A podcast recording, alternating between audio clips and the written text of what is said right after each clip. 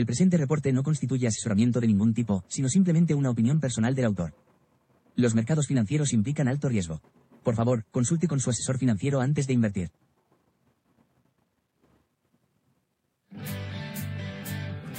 Muy buenos días, ¿cómo estáis? Money Talks, ¿qué tal? Hoy es 10 de julio y este es el reporte mañanero de cómo está el mundo y cómo está la economía global. Espero que hayas pasado un buen fin de semana. Ha sido un fin de semana tranquilo comparado con los últimos fines de semana donde estábamos al borde de la guerra mundial, donde Francia ardía. Por cierto, una noticia interesante, se empezó a escuchar la semana pasada, poco, desde luego no en los medios grandes, pero en algún, algún periodista empezó a hablar de ello. Ya sabemos por dónde salió el pedo de, de Francia, por dónde a dónde concluye, ¿no? ¿En qué concluye todo lo que fue sucediendo? Que es una nueva normativa, un nuevo proyecto de ley para acceder a los teléfonos móviles y demás. Bueno, luego, lo contamos. Ah, muy buenas, ¿cómo estás, Money Talks? Bienvenido al programa diario de cómo está el panorama mundial. Abierto hoy el mercado con una noticia interesante. Por cierto, no he sacado por aquí los futuros. Vamos a sacarlos. Eh, una noticia interesante me refiero a que la tasa de inflación de China, no solamente la de inflación del consumo sale plana y la inflación eh, de precios eh, industriales sale, sale incluso negativa. ¿vale? O sea que voy a sacar el calendario y así lo vemos del tirón todo. Y luego empezamos con la sección noticias y comentarios, ¿vale? Por cierto, pantalla, ¿vale? Está el mercado con apertura. Bueno, lleva, lleva desde la apertura de Europa en negativo. Ah, tenemos... Ah, se está dando la vuelta. Desde que he estado leyendo los artículos y preparando un poco el contenido, se está dando la vuelta. Hemos, los futuros siguen en negativo, los de Estados Unidos están en 0,03% Dow Jones, 0,14% Standard Poor's para abajo y 0,25% para abajo el Nasdaq. Pero tenemos el DAX en un 0,35% arriba, ahora veremos gráficos, el, el CAC 40 un 0,42% arriba el Eurostock un 0,45% arriba y el IBEX 35 un 0,23% arriba en los 9.276 puntos IBEX 35, ¿vale? Veremos los gráficos porque se quedó súper interesante el mercado el viernes, prácticamente encajando, sobre todo en el tema del DAX, que compartimos un gráfico poniendo por dónde podían ir eh, los niveles clave que tendría que aguantar el DAX y que tendría que pelear el DAX y han ido casi clavados. Ahora cuando sacamos el gráfico van eh, perfectamente el precio canalizándose dentro de esas zonas. Os decía, como dato económico a resaltar hoy, eh, el dato de China publicado está aquí en el calendario. Tenemos el CPI o IPC eh, de China que sale el 0,2%. Ah, el mensual, menos 0,2% el mensual. 0% eh, la estimación anualizada del año de IPC al consumo. Y los precios de producción a, industriales, menos 5,4%. Esperado un menos 5% y sale menos 5,4%. Es decir, que entra en negativo eh, la valoración de precios a, nivel industrial, que suele ser eh, previa a la del IPC. El IPC suele reflejar lo que va haciendo los precios eh, industriales, porque acaban trasladándose al consumidor esa subida de precios. En este caso, esta deflación, veremos si se acaba trasladando al consumidor. Vale, hemos dicho los datos de China que son complicados. Así, vamos a ver si hay algún dato interesante en lo que queda de día hoy. No, tenemos aquí algunos speaks para de baja volatilidad de la de la SAC de la Reserva Federal. Eh, German Buba President Nagel speaks. El Banco de Inglaterra también eh, hace un speech. Pero nada más, no hay ningún dato ni ninguna declaración de tipos ni nada parecido, ¿vale? Entonces no creo que tenga demasiada volatilidad la película. Eh, venga, entonces vamos a comentar la parte de noticias. ¿Qué te traigo para comentar hoy en la sección de noticias. Te voy a contar varias cosas. Ah, vamos a empezar contando eh, unos cuantos datos más sobre la dependencia de la Unión Europea, cómo trata de reducir su dependencia de China y entra en conflicto con pues, temas eh, como los que vimos la semana pasada, las restricciones de exportación de galio y germanio hacia el resto de Europa. ¿Vale? Por cierto, voy a leer el chat por si acaso eh, que no he preguntado si me recibís bien, si me escucháis bien. Iván me decía, buenos días Gonzalo, un fuerte abrazo. Diego me decía, buenos días señor Cañete. Eh, Iván me decía, exactamente Gonzalo, crean el caos para imponer el control. Ah, por lo de Francia lo decía Iván, claro, que después de un fin de semana ardiendo, resulta que el proyecto de ley del gobierno es acceder a tus teléfonos móviles. Eh, buenos días, Gonzalo. Empezar bien la semana. ¿Qué tal, Anthony? Ahí estás, siempre presente. Eh, fiel al programa Money Talks. Y venga, vamos entonces ahora con el contenido. Eh, decía la noticia, la dependencia...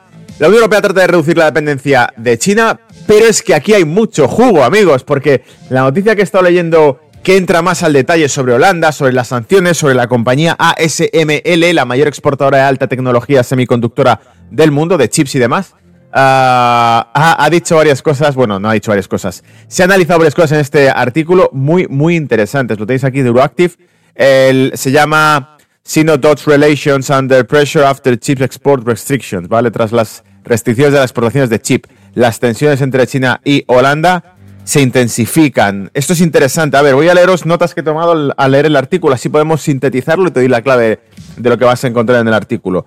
Dice, básicamente, el, principal cliente que tenía ASML, la mayor compañía de exportación de chips de alta tecnología de Holanda, el principal cliente era China. En 2022 el 14% de todos sus servicios se los prestaron a China. Em, el objetivo que sigue las restricciones que se establecieron de que no se pueda exportar determinado tipo de tecnología hacia China, recordad que este era el paso 1, el paso previo a la restricción que ha impuesto China de esos minerales. Si tú no me dejas importar tu tecnología, yo no te dejo exportar eh, o importar mis minerales para producir tu tecnología. Y así nos quedamos en jaque mate todos, ¿vale? O en tablas. Entonces dice, Frenar las capacidades militares de China. Este es uno de los principales objetivos que se ha argumentado para reducir las exportaciones de este tipo de chips a China, para frenar sus capacidades militares, abiertamente dicho. ¿eh? Ah, la ley de chips, que es así como se ha nombrado, la ley de chips, la Unión Europea tiene miedo a las sanciones de Estados Unidos. En este artículo detalla que en realidad una de las cuestiones es que eh, la Unión Europea tendría miedo a que Estados Unidos pudiese establecer sanciones contra la Unión Europea sin continuar comerciando con China. Porque aquí, según el artículo, dice que amenazaron a, países, en, este caso a Holanda, si se negaba a cumplir con las sanciones. Em, y que, eh, evidentemente, dice, perderá a China, pero ganará a Estados Unidos, a Corea del Sur, a la Unión Europea. Es decir, si tú reduces tus ventas hacia China, nosotros te garantizamos que incrementarás tus ventas hacia Estados Unidos, hacia Europa y hacia Corea del Sur. Pero esto tiene truco porque la cuestión está en que una, una empresa holandesa de un país capitalista y en el libre comercio debería tener derecho a seguir vendiendo a la Unión Europea, seguir vendiendo a Estados Unidos, seguir vendiendo a Corea del Sur y seguir vendiendo a China. No es que sea A o B.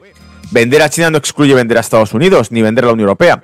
Por lo tanto, la propuesta de que te digan no puedes venderle a China porque entonces, eh, si no le vendes a China, podrás vender a la Unión Europea. No, ya le vendo a la Unión Europea. Ya, ya estoy vendiendo a la Unión Europea. No tengo que elegir entre una cosa u otra, sino que en condiciones de libre mercado podría hacer ambas cosas. Pues aquí está la retórica y ese tono que decían que era amenazante de que eh, las posibles sanciones, a ver si encontramos la parte Fear of US Sanctions, dice el artículo aquí, ¿vale? Ta, ta, ta, ta, ta, ta, ta, uh, machines contain American components Vale, aquí te dice que como muchas de las maquinarias o circuitos o chips que hace ASML contienen material o componentes norteamericanos, eh, Estados Unidos no quiere que ese contenido llegue a manos de China. Y por eso They may have imposed sanctions on the Netherlands. Podrían, podrían haber impuesto sanciones a Holanda. ¿Vale? Interesante todo este tema. Ahí lo tienes. Eh, escarbando, hurgando. Ah, no te lo estoy poniendo en pantalla. Escarbando y hurgando, ahí lo tienes en pantalla, ¿vale? Voy encontrando material de este tipo. Artículo de Euroactive, Sino-Dutch Relations Under Pressure After Chips Export Restrictions, ¿vale? Súper interesante. Estados Unidos presiona a Holanda para que no venda su tecnología o sus chips a China Ah, porque en parte tiene compuestos también norteamericanos y no quiere que acabe en sus manos. repito, esto era la cara A, el capítulo 0, el capítulo 1, sino de esa guerra comercial que se ha iniciado tecnológica con el capítulo 2 que ha sido la semana pasada, que era China restringiendo exportaciones de minerales necesarios para circuitos al resto del mundo. Vale, gladio y germanio era lo que, eh, lo que restringía. Eh, segundo punto, el segundo tema que cada vez ha tenido más eco y empezó la semana pasada, finales de la semana pasada, fue el tema de las exportaciones, perdón, las exportaciones, el envío de bombas de racimo de Estados Unidos hacia Ucrania. Entonces, aquí un artículo que ha publicado el Sky News decía US Class Bombs Deal is clearly signal that war is not going well for Ukraine. Eh, en cristiano decía básicamente que eh, el envío de este tipo de bombas de racimo el trato de bombas de racimo es una clara señal de que la guerra no va bien para Ucrania. Si le están mandando esto es que no va del todo bien la guerra. En este artículo, de nuevo, no lo voy a leer entero para que hagamos algo fluido, porque ya me lo he leído para ti, ¿vale? Pero en este artículo básicamente te dice que em, eh, hay 123 países que firmaron eh, la Convención de Oslo en 2008, 123 países condenando el uso de armas de racimo, eh, bombas de racimo. 123 países, de los cuales España, Reino Unido, Canadá, Alemania e incluso la propia ONU han condenado ahora ese envío de armas hacia Ucrania. Esto se pone interesante porque empieza a crear brechas entre lo que se podría ver. Y además indica, como dice el artículo de Sky News, la desesperación que puede haber detrás de esto, Mark Stone. Y, vas a ver cómo todo tiene sentido cuando el tipo empieza a explicarlo todo. Dice, primero, la pérdida de eh, terreno moral o de victoria moral de Estados Unidos al enviar armas de destrucción masiva a Ucrania. La pérdida de esa superioridad moral que trataba de esto es por la libertad y por la democracia y no se puede tolerar, que, sin embargo, recurre a armas que están condenadas por todos los aliados, ¿vale? Por eh, España, Reino Unido, Canadá, Alemania, la propia ONU ya se ha manifestado. Hay un artículo de Euractivs aquí, donde lo tengo por aquí, eh, donde menciona precisamente las declaraciones de los ministros de defensa de los respectivos países. Aquí está. Ah, no, es Infowars el que publicaba esto. UK, Spain, Germany and Canada come out against Biden sending civilian killing cluster bombs to Ukraine. Esto lo publicaba Infowars y citaba las declaraciones de los distintos ministros de defensa de los distintos países, ¿vale? Por ejemplo, en el caso de España, te cita aquí Spain based voy a traducir, tomando leerlo dos veces.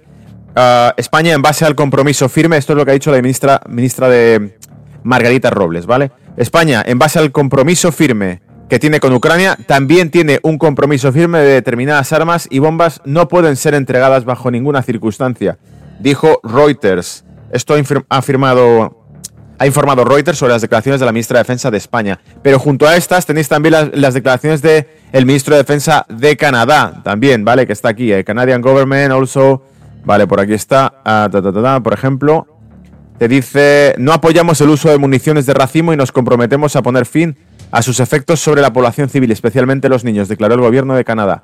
Ah, pues también están las declaraciones del gobierno de Alemania, eh, incluso el de Reino Unido, que no es que diga que la condena, sino que ha dicho que ellos lamentablemente eh, firmaron un acuerdo eh, negando el uso de ellas, ¿no? Alemania dice, he seguido la información en los medios de comunicación, para Alemania se aplica el Tratado de Oslo. Dijo quién, ah, esto lo han dicho en Viena, Baerbock, que es el ministerio, el ministro de Foreign Minister, el ministro de Relaciones Exteriores, Annalena Baerbock, el viernes. Esto lo dijo el viernes la ministra de Relaciones Exteriores de Alemania, ¿vale?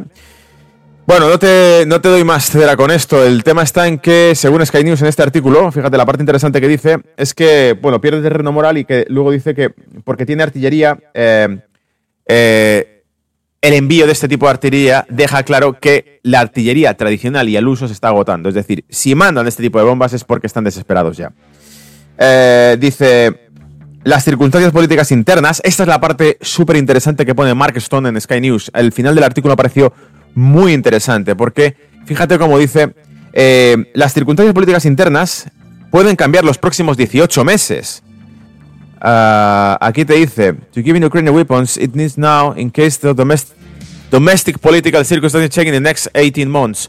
Eh, de dar a Ucrania este tipo de bombas, la necesidad de estas bombas, dice, ahora eh, en caso de que las circunstancias políticas internas cambien los próximos 18 meses. De repente digo, circunstancias políticas internas de que de Ucrania. No, se está refiriendo a la opinión política estadounidense. American politics is in, flux. Está cambiando, ¿vale? Se está moviendo la opinión política americana. Eh, y por lo tanto te dice, de hecho, there is no guarantee of open-end support for Ukraine. No hay garantías de un soporte ilimitado hasta el final a Ucrania. Esto es lo que ha dicho eh, Mark en Sky News sobre Mark Stone en Sky News de por qué se está mandando este tipo de armamento. Bueno, porque quieren ir ya a por todo. Porque piensan que si hay un cambio político en Estados Unidos, ya sea por el lado republicano Donald Trump, ya sea por el lado eh, demócrata Robert Kennedy, ambos han dicho que esto se termina, ¿vale? Que se acaba la guerra. Eh, si ellos ganan las elecciones. Eso era la noticia número dos que te iba a comentar. Eh, noticia número tres. La, la cumbre que va a haber ahora en, en Vilna sobre la OTAN, Aquí lo tenéis. habla sobre el tratado del 2% de eh, gasto del Producto Interior Bruto de cada país miembro de la OTAN en defensa. Pero lo interesante también de la cumbre, que también indica cierta presión, imposición, desesperación, es, also, eh, es, también que dice que el 2% eh, debería ser lo que se estableció en su momento como pactos, ¿no? De un 2% del GDP, del Producto Interior Bruto de cada país destinado a gasto en defensa. La OTAN ha dicho que esto no debería ser un tope del 2%, sino que debería ser un mínimo del 2% lo que se gasta.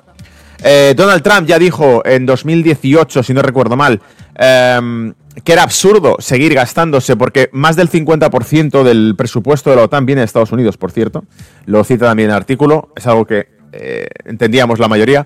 Eh, y Donald Trump dijo que era, no se iban a gastar ese dinero aquí en Europa si Europa seguía haciendo negocios con Rusia. Lo dijo en la cumbre de la OTAN en 2018. Yo compartí el vídeo en mis redes sociales y lo pudiste escuchar de sus propias palabras.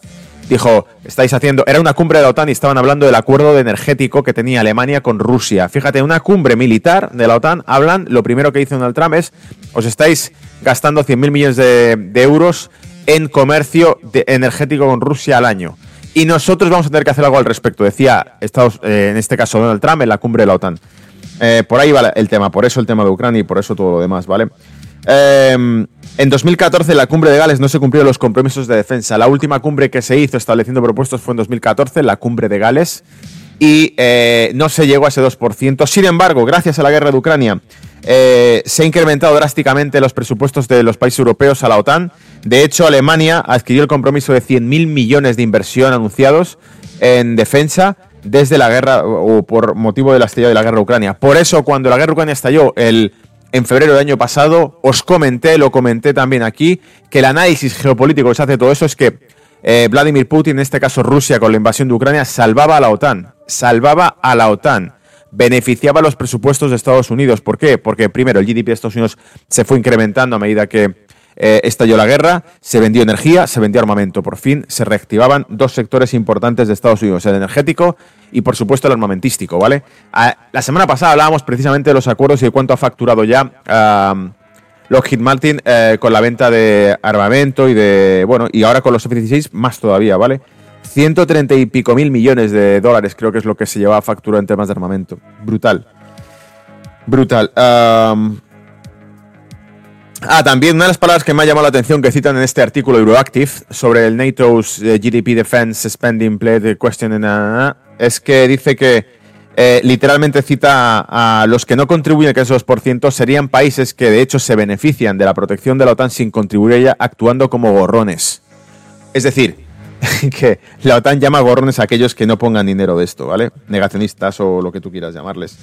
Eh, ese era el número 3. La número 4 es, yendo ya por estos lares del el belicismo que estamos viviendo en nuestros tiempos actuales y la guerra, y esos nuevos ecos de Tercera Guerra Mundial, esa nueva Guerra Fría, ese miedo a una guerra nuclear como en los 80. Aquí tenemos lo interesante, esta, esta noticia me ha parecido brutal, muy buena, muy divertida, ¿vale? Muy divertida. Euroactive dice, los países de América Latina rechazan a Ucrania la agenda de la Unión Europea antes de la cumbre conjunta. No va de que rechacen a Ucrania, va de la respuesta que da Latinoamérica a la Unión Europea, ¿vale? No, no va por ahí la película de Ucrania, sino de la respuesta que da. Y es que la Unión Europea manda una propuesta para la, convención que se va a hacer para la cumbre entre la Unión Europea y América Latina. Eh, manda una propuesta por cierto, España, eh, principal, capitaneando esta cumbre, porque España, eh, un país de, habla hispana, con toda Hispanoamérica debe ser la que evidentemente lidera esa cumbre por los lazos culturales que tiene con sus, con sus hermanos de América Latina.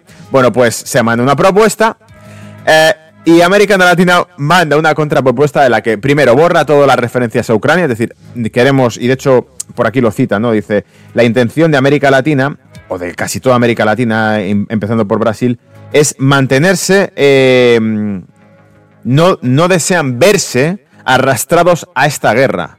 Por lo tanto, mantenerse neutrales a toda costa. Nosotros no tenemos nada que decir ni sobre Ucrania ni sobre Rusia, dejarnos en paz. Eh, eso número uno. Luego, eh, Zelensky fue invitado por España a esta cumbre. Zelensky fue invitado por España a esta cumbre, ¿vale? O por lo que le dijesen a España que tenía que hacer. Oye, tienes que invitar a Zelensky a la cumbre España, hijo, lo que haga falta. Eh, a sus órdenes. ¿Y qué ocurre? Que Latinoamérica ha dicho que no, que restringen esto, ¿vale? Eh, se retiró la invitación por el rechazo de los países de América Latina. Borraron todo de la propuesta sobre Ucrania. Pero aquí viene la parte interesante, ¿vale? América Latina responde a la Unión Europea que es tan inclusiva, tan LGTB, tal, tan pro democracia de apoyo a Ucrania y tal. dice, bueno, borramos toda referencia a Ucrania, pero es que además en la contrapropuesta os replicamos y pedimos reparaciones y compensaciones por la esclavitud tras, tras eh, de las potencias transatlánticas y el tráfico de esclavos. Eh, es decir, no seáis hipócritas, ¿no? Ahora que me vayan aquí a dar lecciones de democracia, de libertades, LGTB, y todo lo que tú quieras, inclusivo, amigos, amigas y amigues, ya que estáis ahí, vais a pagar ahora eh, compensaciones por habernos, por habernos colonizado, etcétera, etcétera, y por el tráfico de. No, básicamente es por el tráfico de esclavos, ¿vale? Entonces. es como que a la moderna y progresista Unión Europea le responden con, esto, ¿no? Precisamente, yo creo que era cuanto menos irónico. Igual no te hace ni gracia, a mí me ha parecido muy divertido.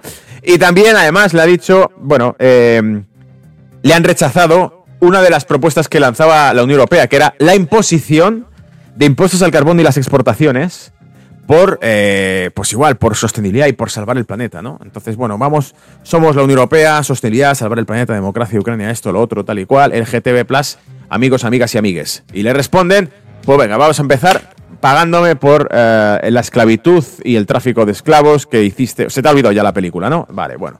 Pues toma y te lo comes con patatas. ¿No querías progresismo? Pues toma tres o cuatro tazas, ¿vale?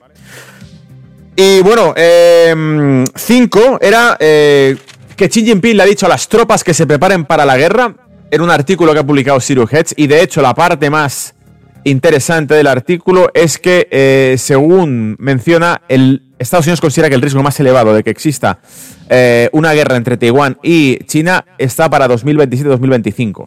¿Vale? Está por aquí las fechas, aquí está. El señor Chan dijo, él, Xi Jinping, quiere fortalecer los preparativos para la guerra los taiwaneses no pueden tomárselo a la ligera.